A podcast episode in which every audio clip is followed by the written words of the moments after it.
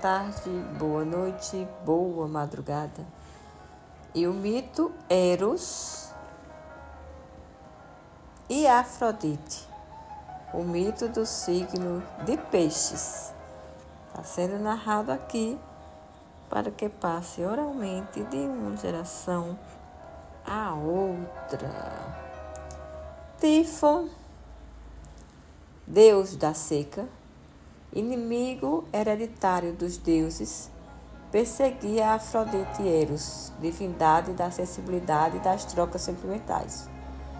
Um amor impossível unia Afrodite e Eros, e sendo perseguidos por Tifon, numa fuga desesperada, pedem auxílio a todos os homens e deuses, não sendo atendidos por ninguém, que temiam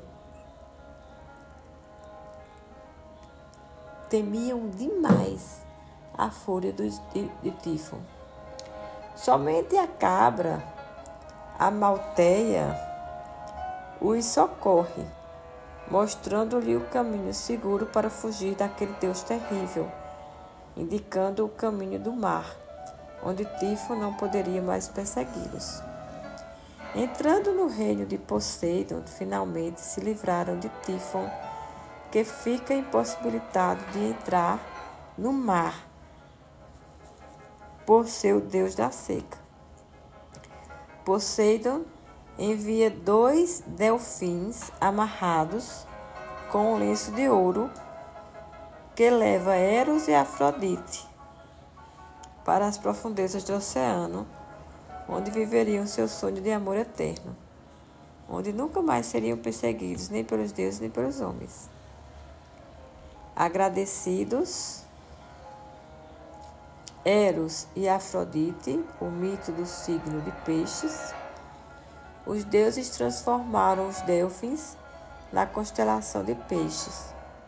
Afrodite retornou para o mar, de onde tinha nascido, e se protegeu do monstro que a perseguia. Mas teve que abandonar a terra firme e o contato com o mundo concreto e a realidade da matéria, tornando-se prisioneira do amor no mundo distante e irreal, que era o fundo do mar.